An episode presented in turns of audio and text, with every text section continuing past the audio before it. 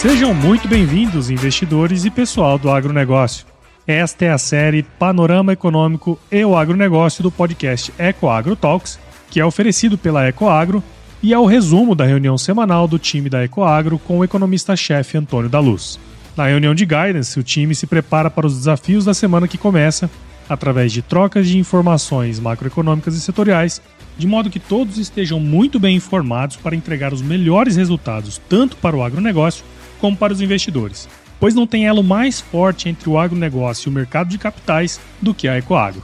Esse é um Brasil que dá certo e é por isso que estamos aqui.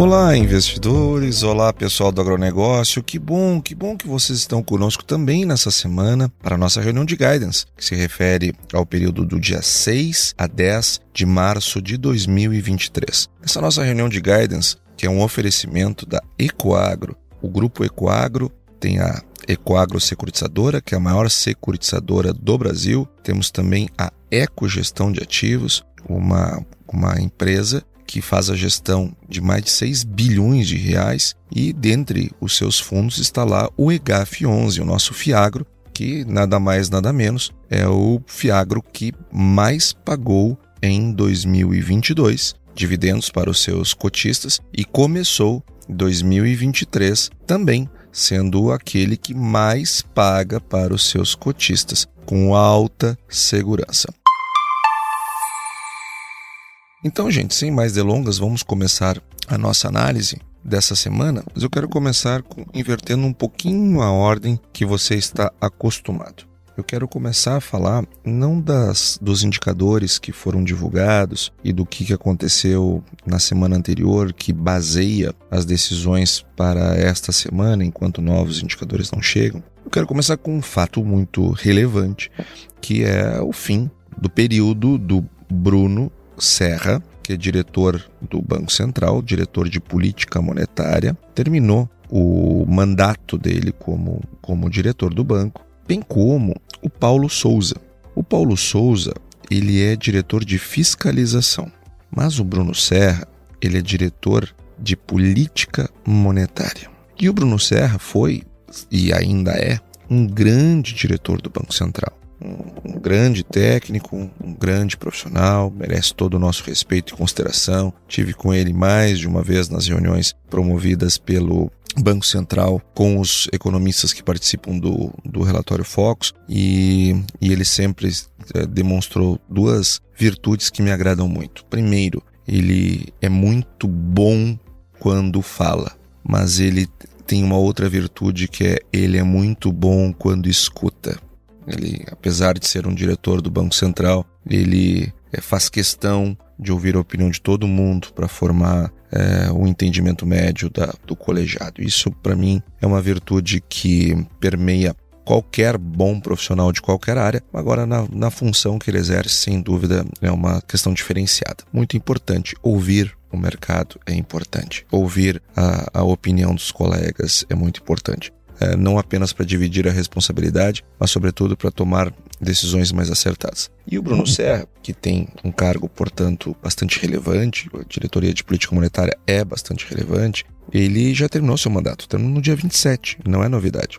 Entretanto, essa, essa cadeira ela será ocupada por um novo uh, diretor só depois que o presidente da República indicar o novo ocupante do cargo Pode ser que o Paulo Souza continue, tá? Enfim, ele não tem. O cargo dele não é um cargo que se preste, por exemplo, para é, influenciar o comitê a baixar juro quando tem que subir ou quando tem que manter. Mas o de política monetária, sim, ele é um cargo chave nesse processo. Então, até aqui não tem novidade terminou dia 27. O Bruno Serra vai continuar até quando o presidente da República indicar um novo nome. É, e ele vai ficando lá até uh, essa indicação vir para o Senado, o Senado aprovar, aí o próximo diretor toma posse e a vida segue. Bom, mas então com o que, que eu estou preocupado? Por que, que eu estou trazendo essa reunião, para a nossa reunião de guidance, esse assunto? É que talvez, talvez, já agora, nesta próxima semana, nesta semana que estamos, ou quem sabe na próxima, surjam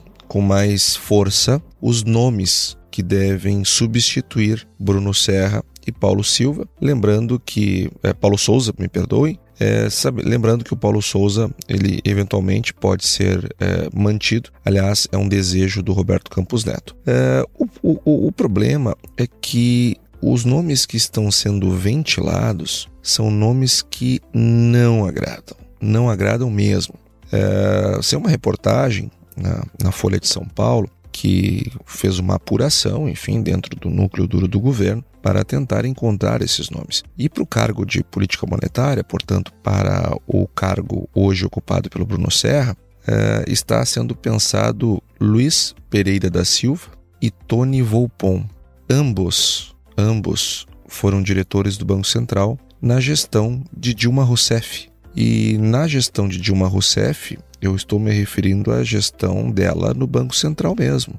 Mas como assim, Antônio? A, a ex-presidente Dilma jamais foi presidente do Banco Central. Não, de direito ela nunca foi, mas ela de fato ela era. O ex-presidente Alexandre Tombini, com todo o respeito, ele era apenas um executivo cumpridor de ordens. Quem determinava a política de crédito do Banco Central era ex-presidente Dilma. Quem determinava as decisões é, de política monetária era ex-presidente Dilma. Quem dizia se o juro tinha que subir ou tinha que, que cair era presidente Dilma. Não foi por acaso que nós tivemos uma inflação de dois dígitos em 2015, depois do ciclo é, de atuação de um Banco Central absolutamente temerário, é, um Banco Central é, afastado das suas funções de garantir o poder de compra da moeda, lembrando, né, que é função do Banco Central garantir o poder de compra da moeda. O Banco Central, essa é a sua principal missão. Depois, ser o emprestador de última instância,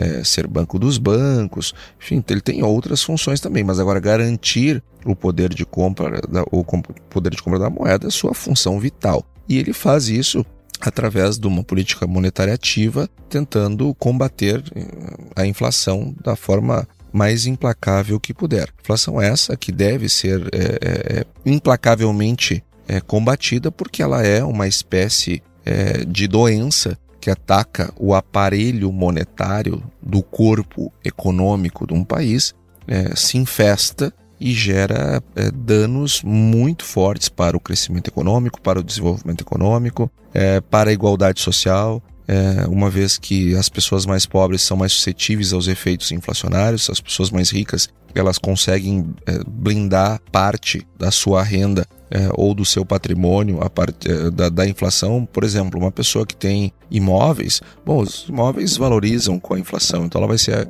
ela vai ser afetada no seu fluxo, no seu salário, mas a sua, o seu patrimônio continua. É, é, ações, é, enfim, seja o patrimônio que for, ele tem o ativo que for tende a valorizar apesar da inflação ele, ele, ele acompanha agora no longo prazo, evidentemente. Agora, o problema é o fluxo, não é o, é o estoque de, de riqueza, é o fluxo de riqueza. E nesse fluxo de riqueza, as pessoas mais pobres são mais afetadas, uma vez que elas têm menos estoque e a composição da sua riqueza ela é muito maior em fluxo do que em estoque. Então, essas pessoas elas têm muito mais sensibilidade a variações inflacionárias. Então, é um problema sim que deve ser combatido. E além disso, as declarações que nós vimos nessa semana que passou, elas são todas indicativas de escolhas ruins. Por exemplo, a ministra eh, do Planejamento, a Simone Tebet, cunhou uma frase na semana que passou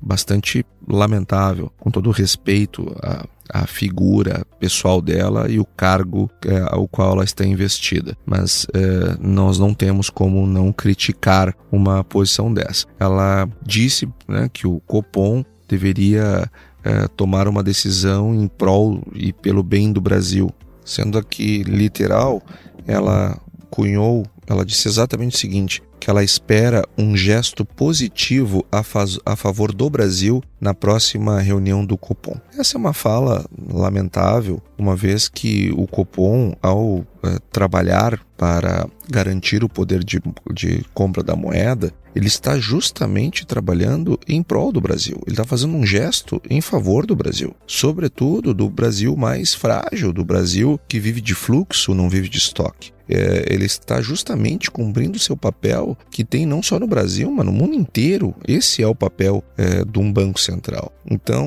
é, é, é sempre bom nós lembrarmos que o Banco Central não tem nenhum prazer de manter juros elevados. Nenhum, nenhum, nenhum. É, do mesmo modo que eu não conheço um médico que goste de é, apontar para o paciente e declarar a ele uma determinada doença que é, exigirá dele uma, uma cirurgia é, ou um tratamento longo e doloroso. Eu não acredito que nenhum médico tenha algum prazer de fazer isso. Do mesmo modo que eu não consigo imaginar um engenheiro, é, ao observar uma determinada estrutura de uma casa, de uma família, é, tendo prazer em dizer: olha, é, nós estamos com um problema aqui nas tubulações, elas é, se romperam e nós vamos ter que quebrar é, várias paredes, vários pisos para consertar. Eu não acredito que um engenheiro tenha prazer em dizer isso. Do mesmo modo que eu não consigo enxergar um advogado é, feliz em dizer para o seu cliente que a causa dele tem um, um, uma chance muito pequena de vitória. Então eu não, eu não acredito nisso. O Banco Central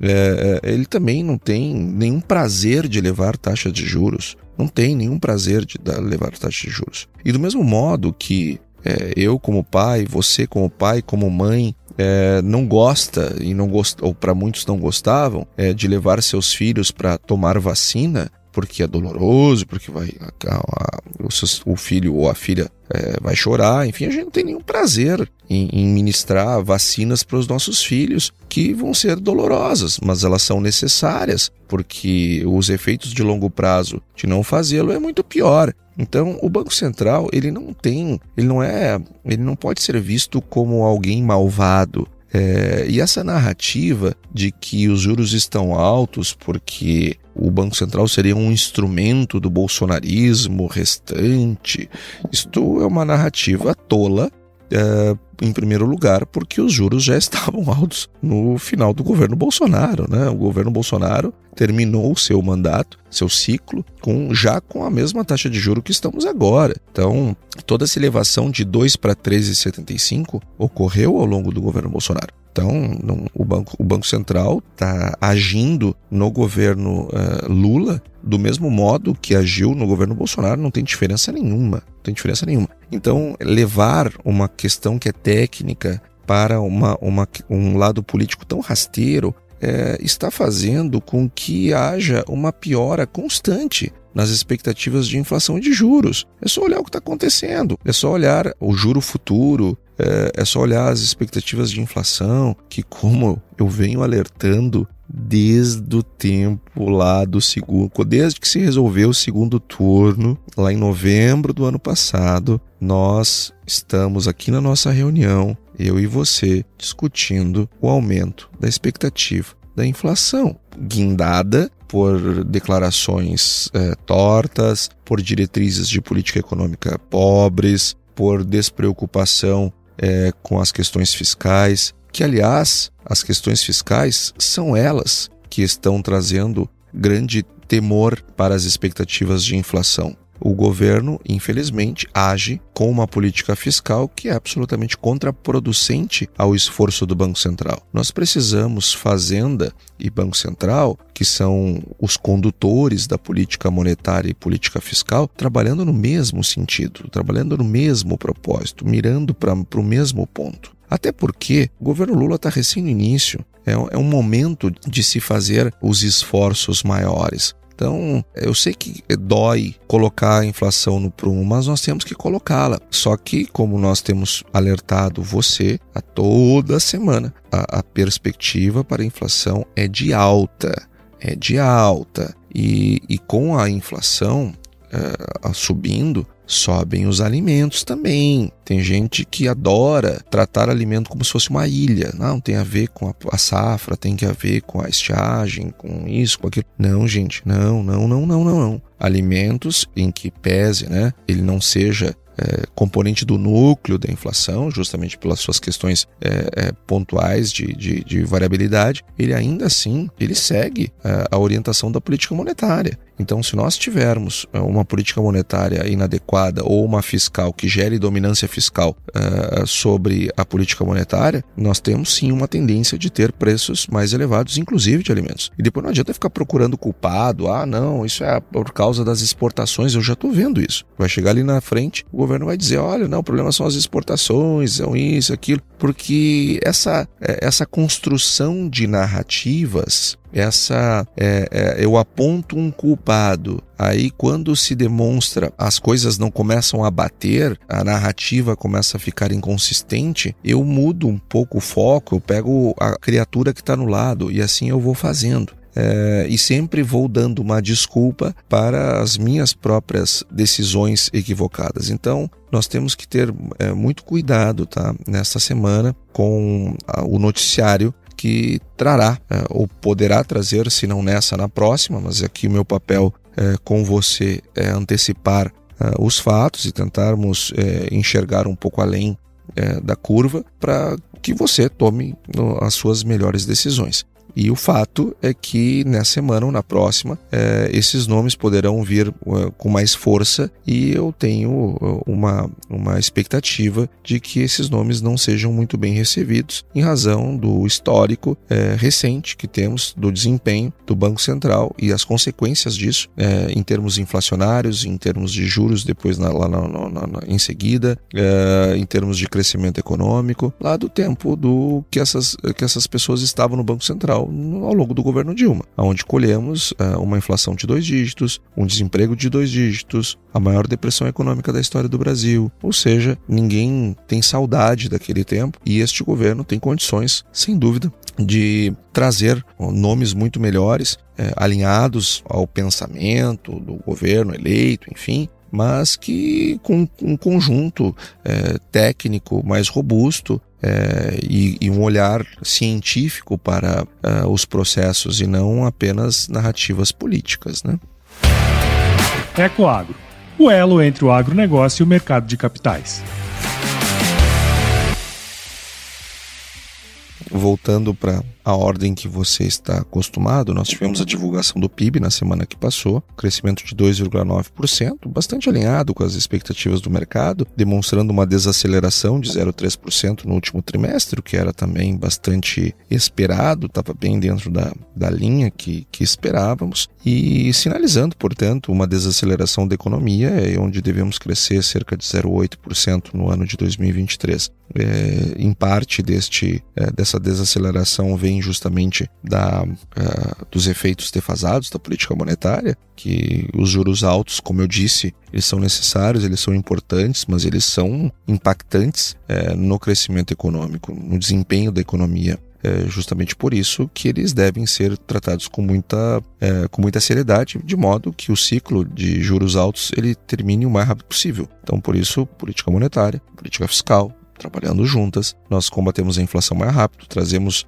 a convergência para a meta, tem, ancoramos as expectativas no horizonte relevante tá dentro da meta, e aí o Banco Central, o Comitê de Política Monetária, é, tem todo espaço do mundo para baixar os juros. Então, isso é um, é um esforço que, se governo federal e Banco Central fizerem, nós chegamos mais rápido nisso. É, enquanto isso não acontecer, temos juros altos que, cujos efeitos, da, é, os, os, efeitos defasados da, da, política econômica, monetária, ela vai criando um impacto uh, para frente de baixo crescimento, é, contaminando, gerando um carrego estatístico ruim para 2023 e também para 2024 é, a depender do que acontecer nesse. O fato que o PIB cresceu nesse ano por conta dos serviços, os serviços foram, foram aqueles que é, é, puxaram com força é, o crescimento em virtude de todos aqueles é, estímulos que foram dados ao longo de 2022, como nós também é, discutimos em reuniões anteriores, principalmente do ano passado, quando falávamos lá, só que rapidamente lembrando,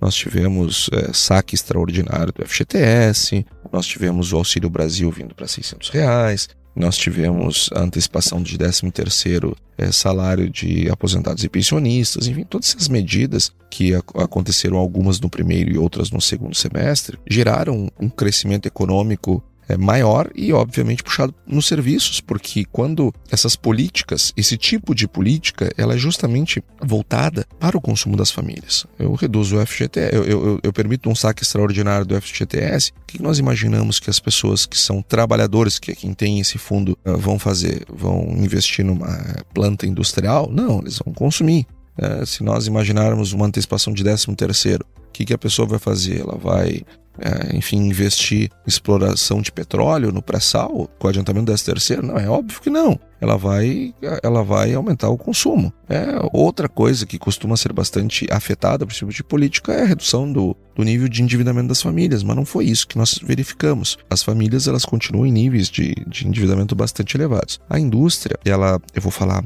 um pouco mais dela uh, daqui para frente, mas uh, ela não, não tem apresentado um bom desempenho, embora tenha crescido, e a grande e, e quem puxou o PIB para baixo foi justamente a agropecuária. Que aliás, né, pessoal, quem acompanha aqui conosco, quem faz essa reunião conosco, não, não se surpreendeu em nada com esse resultado, porque nós estamos desde que esse projeto começou trazendo que o PIB da agropecuária seria negativo. Inclusive, é, é, eu via lá projeções dos colegas lá, sendo, com, trazendo projeções positivas. E eu, gente, pelo amor de Deus, isso nós tivemos uma estiagem no Rio Grande do Sul, em Santa Catarina, no Paraná, no sul do Mato Grosso do Sul. É, não tem nenhuma chance de nós termos crescimento do PIB esse ano. E de fato, isso aconteceu, não, não houve, tivemos uma queda de 1,7. Entretanto, se, se 2022 foi um ano que o PIB da agropecuária não ajudou o PIB do Brasil, eu vou dizer para vocês que em 2023 praticamente só a agropecuária vai crescer. E vai crescer com força. Já no primeiro trimestre vai ser uma paulada, pode escrever.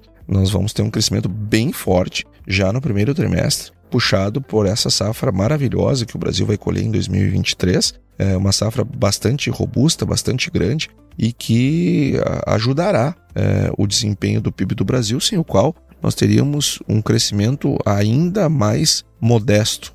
Agora também a indústria, voltando nela, dando um destaque para ela já com um olhar também perspectivo, a receita da indústria de máquinas e equipamentos, ela teve uma queda, receita líquida, evidentemente, de 6,4% em janeiro. Isso sobre o mesmo período, né, do mesmo, comparando com o mesmo janeiro do ano passado. E, e o consumo aparente de máquinas e equipamentos, ele recuou 10%. E muito disso, tá? Muito disso está calcado em máquinas agrícolas.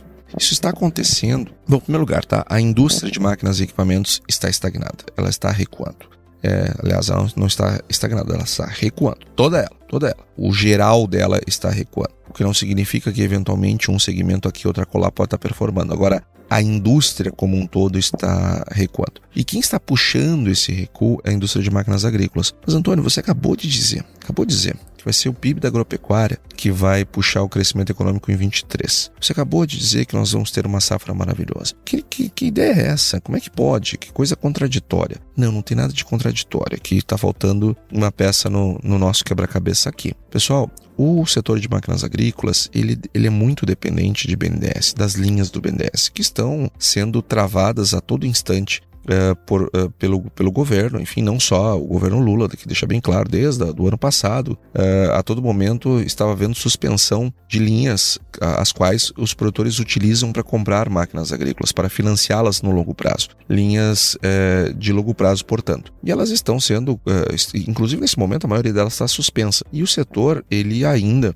não amadureceu o suficiente para o olhar para o mercado de capitais como uma fonte de financiamento dos seus ativos. E quando eu digo o setor, o mercado, eu vejo isso não só do parte, por parte da indústria, mas também por parte do produtor. Porque fica todo mundo ali esperando né, é, que o BNDES vai fazer uma mágica. E isso tem travado essa falta de recursos nas linhas tradicionais para investimento de longo prazo do, no agronegócio tem sido bastante forte e decisivo para um baixo desempenho é, do, da, de compras de máquinas é, e equipamentos. Então não surpreende esse resultado ruim, mas é um resultado que lamentamos profundamente, uma vez que é, é traz a, o crescimento da indústria como um todo para um patamar muito baixo, mais abaixo ainda do que seria em condições normais. Essa semana que passou também nós tivemos a reoneração, mesmo que parcial, dos combustíveis, onde a gasolina ela vai ser tributada em 47 centavos por litro. Antigamente,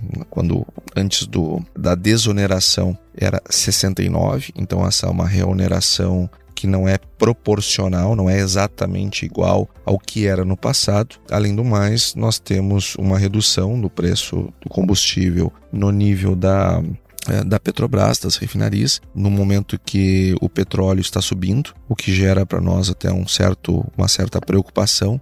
E o impacto dessa medida, ela da reordenação, deve ser em torno de 0,35 pontos percentuais no IPCA fechado do ano, embora eu acredito que será um pouco maior porque nós temos os efeitos indiretos. Então, acho que meio ponto percentual a mais na, na perspectiva de inflação para 2023 é, é uma boa conta. É, um outro dado importante também que nós tivemos nessa semana foi uma melhora na sondagem industrial lá nos Estados Unidos. A manufatura, portanto, teve uma, uma melhora significativa, ainda que moderada para as condições que nós estamos vivendo na economia americana, ela é bastante significativa. E agora, já uh, o último dado de macro, virando já para o agronegócio, os PMIs da China indicaram uma aceleração econômica bastante forte. O PMI da manufatura subiu 52,6, enquanto o PMI de serviços aumentou foi para 56,3. Ou seja, esses avanços eles são muito importantes porque os PMIs eles são bons antecedentes do crescimento econômico, do desempenho da economia chinesa. E a economia chinesa ela tem tudo a ver com o agronegócio uma vez que,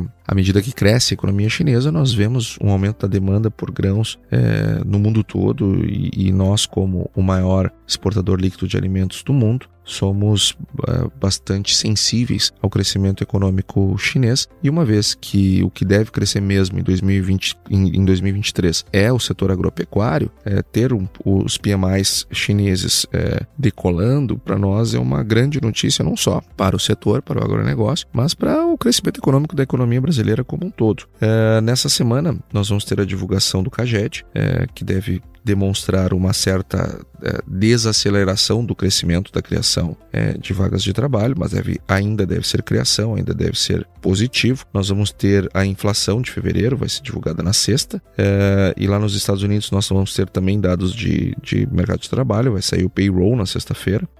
Na China nós vamos ter dados de inflação, e na zona do euro nós vamos ter vendas de varejo, saem, a, saem na segunda-feira.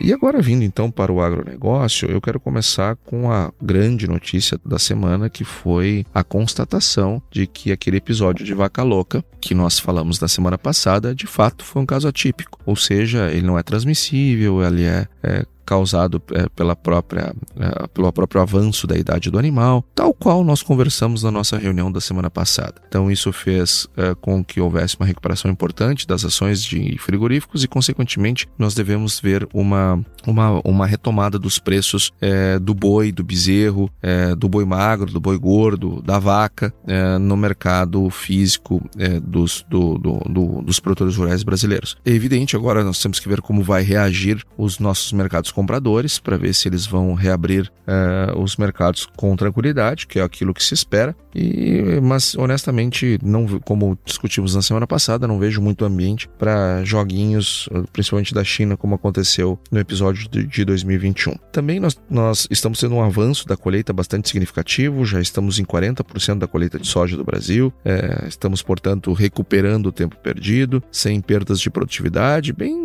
em linha com a, a, a expectativa que já tínhamos e tratamos desse assunto algumas reuniões atrás, talvez umas quatro ou cinco semanas atrás. E outra grande notícia para o agronegócio é que a CNTBio aprovou o plantio de trigo transgênico no Brasil. Isso é uma grande notícia, pessoal, uma grande notícia. Porque o trigo, ele é, tem algumas dificuldades de adaptação no Brasil. Não é à toa que nós ainda somos um importador de trigo. É, caminhando para a autossuficiência, mas ainda somos um importador é, significativo de trigo. Parei, o Brasil exporta tudo, por que, que ele importa trigo? Justamente por questões é, de adaptação da construção de materiais de trigos que se adaptem às nossas condições de solo, de clima, e, e etc. E os transgênicos, eles têm justamente essa batida. Ele consegue, através da ciência, construir materiais, uh, plantas que se adaptam ao nosso território, às nossas condições. Então isso vai ser um avanço enorme. E se preparem, gente. É, guardem esta reunião, guardem esse podcast. O Brasil será um gigante da produção do trigo, um gigante da produção mundial de trigo. E tudo começará é, com esta possibilidade de nós termos uma a, condições de produzir é, materiais transgênicos. É, agora o principal deles, o primeiro, vai ser trigos que são mais resistentes à seca e isto vai revolucionar a triticultura no Brasil e consequentemente o inverno brasileiro. A produção de inverno no Brasil vai decolar. É, e eu não tenho a menor dúvida disso. Então, é, estamos comprando com essa decisão muito mais crescimento econômico é, vindo do agronegócio no futuro. E, e, e é interessante ah, o próprio pessoal das indústrias, é, que no primeiro momento tinha um certo receio de como que os consumidores perceberiam isso, e para 70% dos consumidores eles disseram, olha para mim, indiferente. Coisa boa, que coisa boa ver o brasileiro consciente de que essas coisas, ah, o transgênico, isso, isso é tudo besteira. Transgênico não vai, não faz mal para ninguém é, tá mais que comprovado. É simplesmente pegar um gene de uma planta que é resistente a uma determinada praga e colocar na outra para que a outra também seja. É, com isso eu uso menos defensivos agrícolas, com isso eu, eu consigo fazer plantas mais é, resistentes a, a, a, pragas ou a seca, enfim. Ou seja, é tudo de bom a produção de transgênico e que bom que o consumidor é, entende isso. Eu consumo transgênico, minha família come transgênico. É, aliás, nós não consumimos nada que não tenha sido é, utilizado produtos químicos, com todo respeito, mas nós não é, é, gostamos da ciência, respeitamos a ciência e, uh, e aquilo que a Anvisa autoriza a gente consome de boas. E que bom que agora o CNTBio ele aprovou a produção de, trigo transgênico, que, que, traz uma perspectiva de crescimento pra, para o agronegócio no médio e longo prazo bastante significativa. Então, pessoal, esse foi o nosso podcast dessa semana, essa foi a nossa reunião de guidance. É, eu não falei sobre reforma tributária, que é um tema que está bastante candente propositalmente. Eu quero usar um tempo maior para tratar desse assunto, porque mas não quero terminar é, esse essa nossa reunião uma vez introduzido esse assunto sem me posicionar. Eu sou favorável à reforma tributária. Mas eu não sou daqueles economistas que são favoráveis à reforma tributária da boca para fora. Sabe, não, eu sou favorável é, à reforma tributária. É, entretanto, porém, contanto, contudo, ah, blá, blá, blá, blá, blá, não tem blá, blá, blá, blá, blá, blá. Eu sou favorável. Se aprovarem a PEC 45, eu assino embaixo. Se aprovarem a PEC 110, eu assino embaixo. Qualquer uma das duas é um, são processos civilizatórios para a sociedade brasileira, que causarão no brasileiro um impacto parecido com que, com que causou o Plano Real. Dez anos após aprovada a reforma tributária, nós vamos olhar para trás, nós vamos nos perguntar: meu Deus do céu, como é que a gente vivia? Como é que a gente vivia daquele jeito? Aquela esculhambação, aquela bagunça tributária. Meu Deus, como é que a gente vivia? Passado 15 anos, nós já teremos pessoas com 20, com 25 anos, que tinham 5, que tinham 10, quando aprovaram a reforma tributária e não davam muita importância para o assunto na época, mas com 20, com 25 anos não vão nem saber como é que era viver no tempo que nós estamos vivendo com essa zoeira tributária que nós somos submetidos o dia a dia. Então, eu sou favorável, sem blá blá blá, sem no entanto, sem mas, sem contudo, sem coisa nenhuma. Sou favorável. O que acho uma discussão absolutamente válida é o tamanho do IBS. Isso sim, isso nós temos que discutir. O tamanho do IBS. Os impostos seletivos, temos que discuti-los. Inclusive, não só a carteira deles, mas a alíquota deles. O que vai compor imposto seletivo e quanto eles serão tributados. Isso, isso são discussões importantes. Agora, a mudança do sistema, para mim, eu não quero, não tenho nem o que discutir. Então, gente, essa foi a nossa reunião. Uma excelente semana a todos. Até semana que vem. E aí, você gostou desse podcast? Se gostou, considere compartilhar este episódio com alguma pessoa que irá se beneficiar deste conteúdo e nos ajude a alcançar mais pessoas. O roteiro e apresentação deste episódio foi do economista-chefe da Ecoagro, Antônio da Luz, a produção do Agro Resenha e a edição do Senhor A. Saiba mais sobre a Ecoagro em www.ecoagro.agr.br. Ecoagro, o elo entre o agronegócio e o mercado de capitais.